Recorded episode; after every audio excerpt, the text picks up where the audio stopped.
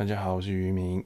那原本呢，这一集是要跟大家呃分享一下有关于口罩部分的事情。那啊，原本准备了很多的故事啊，有关于口罩进出口、口罩在国际之间呃贸易市场上面的一些情况。可是后来发现呢，整个故事会太过于冗长，而且啊牵扯太多的数据跟一些逻辑性的问题。那可能会呃让大家比较不耐烦，所以呢，在整理之后呢，我想我们就先从呃比较贴近我们本身的呃事件开始做分享好了。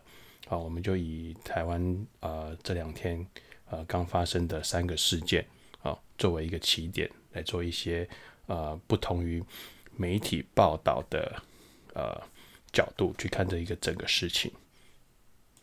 一开始呢，呃，渔民还是得先做一个声明，呃，等一下所分享的任何事情呢，任何说法跟任何看法呢，啊，基本上都是呃根据渔民自己的经验啊去做的分析。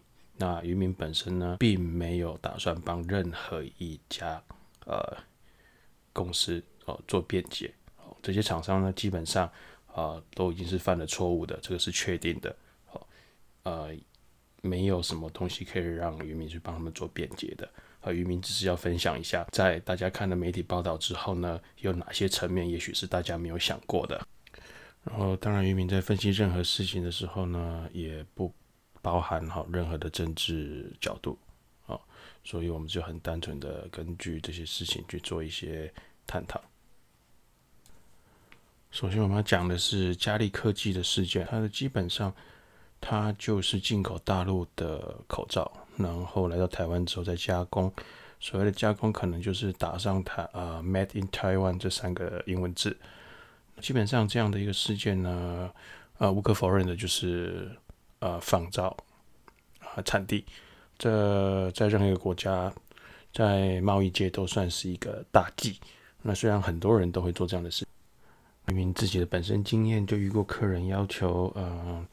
什么中国制啊，然后越南制啊，然后呃不管哪边制，然后运到他们自己的国家，韩国也好，日本也好，哪一个国家都好，他们自己在工厂里面再加工改成啊他们自己的韩国制或者是日本制，光他们这样一个呃做一个仿冒的产地，基本上他们的售价就可以是可能是一点五倍到两倍以上。那这个东西其实在贸易界其实蛮常看到的，蛮常看到的，但是它并不代表说这是一个合理的、合法的做法。一般来讲，大部分的呃厂商还是很呃排斥这样的做法。当佳利的呃佳利科技的事情爆发之后，呃，我想所有大部分的媒体哦都专注在它的呃，应该说它的一个造假的。一个事件上面，但是呢，渔民呢，呃，基本上反而比较在意另外一个问题，就是嗯，家里老板他说的，他从大陆进口的口罩呢是九十九 percent 啊，优于台湾国家队的九十五 percent，九十九九十五 percent 这个问题呢，呃，有一些专家出来做了解释，但是呢。呃，这些所谓的专家并没有告诉我们，他们所说的九十九 percent 或者是九十五 percent 啊，到底指的是什么数据啊？那如果你上街头去问一般的人，大概大家就跟你讲说，那那就是防护的数据。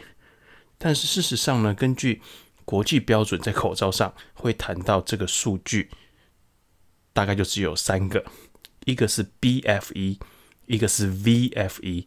另外一个是 PFE，在一般国际口罩上买卖的时候呢，啊，客人第一个会问的就是，啊，你的 BFE 是多少 percent？这是最常见的。但是呢，呃，嘉利老板说的九十九 percent 跟我们国家队所说的九十五 percent 到底指的是什么东西？这两个数据是不是在同一个标准上？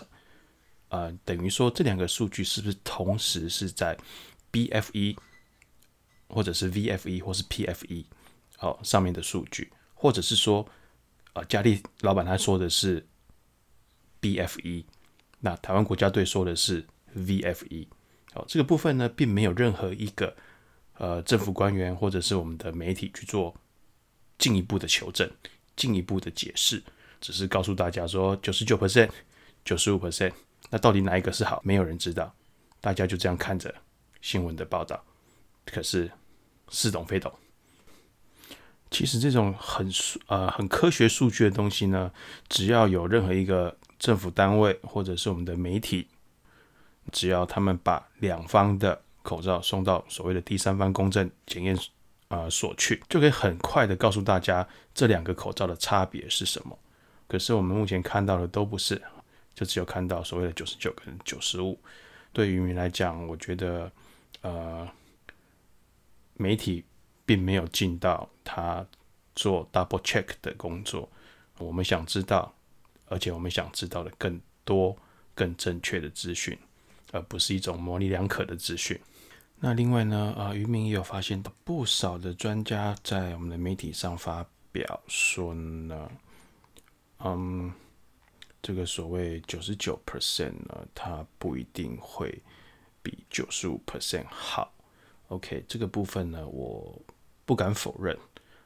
当然，这些人既然被称为专家，那肯定他们有非常专业的知识。但是在媒体的报道中呢，呃，可能是渔民我本身中文造诣比较不好，我真没有看出来他们对于九十九 percent 不一定比九十五 percent 好的理论基点在哪里。根据渔民自己啊做了几个月的口罩贸易经验。呃，欧美对三层口罩有很清楚的呃分级。所谓的分级呢，是根据 EN 跟 ASTM 这两个标准下去做的呃规范。以 ASTM 来说呢，它分为一级、二级、三级这三个等级，其中呢第三级是最高等级。呃，根据呢渔民自己的了解呢，除了第一级的 BFE 跟 PFE。要求是九十五 percent 以上外，等级二、等级三在 BFE 跟 PFE 的要求都是必须达到达到九十八 percent 以上。渔民甚至还看到某某家某某专家说啊，越不透气不一定是越好。那渔民我真的就懵了哈啊？为什么？因为根据 ASTM 美国的标准来说，等级一的口罩是透气率最佳的，但是。等级一的口罩，哦，也同时是一二三等级里面等级最低的口罩。哦，那三大件我懂了啊，啊，身为世界第一强国的美国啊，为什么它疫情会这么严重？啊，原来是他们没有像台湾一样的专家，帮他们把他们的口罩标准问题找出来。原来透气要好才是好口罩。那顺便再提一下。E N 是欧洲的标准，它一样也是有分级的。它分为一、一 R、二跟二 R。同样的等级二跟二 R 所要求的 B F E 是九十八 percent 以上，只有等级一跟一 R 要求的是九十五 percent 以上。也就是说呢，我们台湾专家所说的九十九 percent 并不一定比九十五 percent 好。这样的论点。基础在哪里？我实在是看不出来，因为根据欧洲的呃规定标准跟美国的规定标准来讲，九十九一定是比九十五还好。当然了，那我们回到呃原始佳丽的问题来讲，佳丽老板说他的是九十九 percent，好，那国家队说他是九十五 percent，一堆人说九十九 percent 没有比九十五 percent 好，到底有没有比较好啊？没人知道。渔民想表达的就是说，人民该知道的是，在同一个基准底下，那两边的口罩到底哪一个是好的？你不要只跟我们说哦，他的是不好的，原因是什么？因为它是中国制的嘛。啊，如果是因为这样子的方式去做一个好与坏的判别啊，对啊，任何一个国家都是不公平的。今天如果它不是中国制，而是它是越南制的，他跟你说它是九十九 percent，这时候我们应该说什么？你的也是不好的嘛，因为你不是台湾制的。一个产品的产地呢，并不能盖棺论定一个产品的品质啊。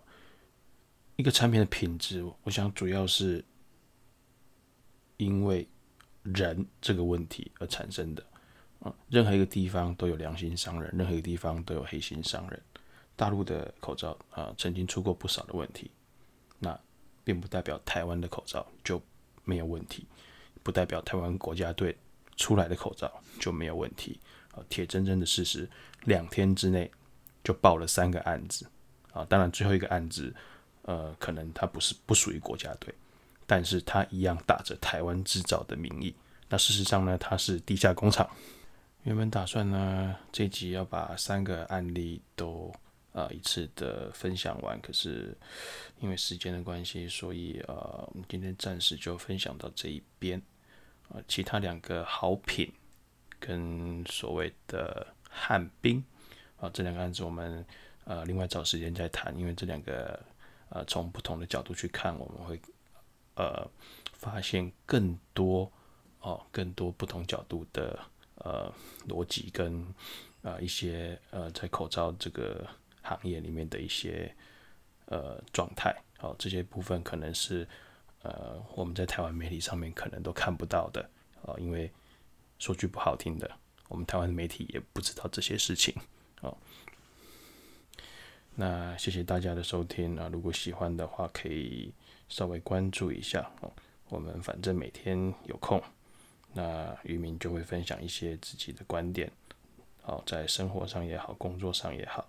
那希望下次我们谈的事情呢，可以不要那么沉重啊，我们找一点比较轻松的经验来做分享，比如说是在东南亚的工作经验啊，中国的工作经验啊，那呃，在各个不同地方的呃风土人情啊，这种比较轻松的话题去做分享。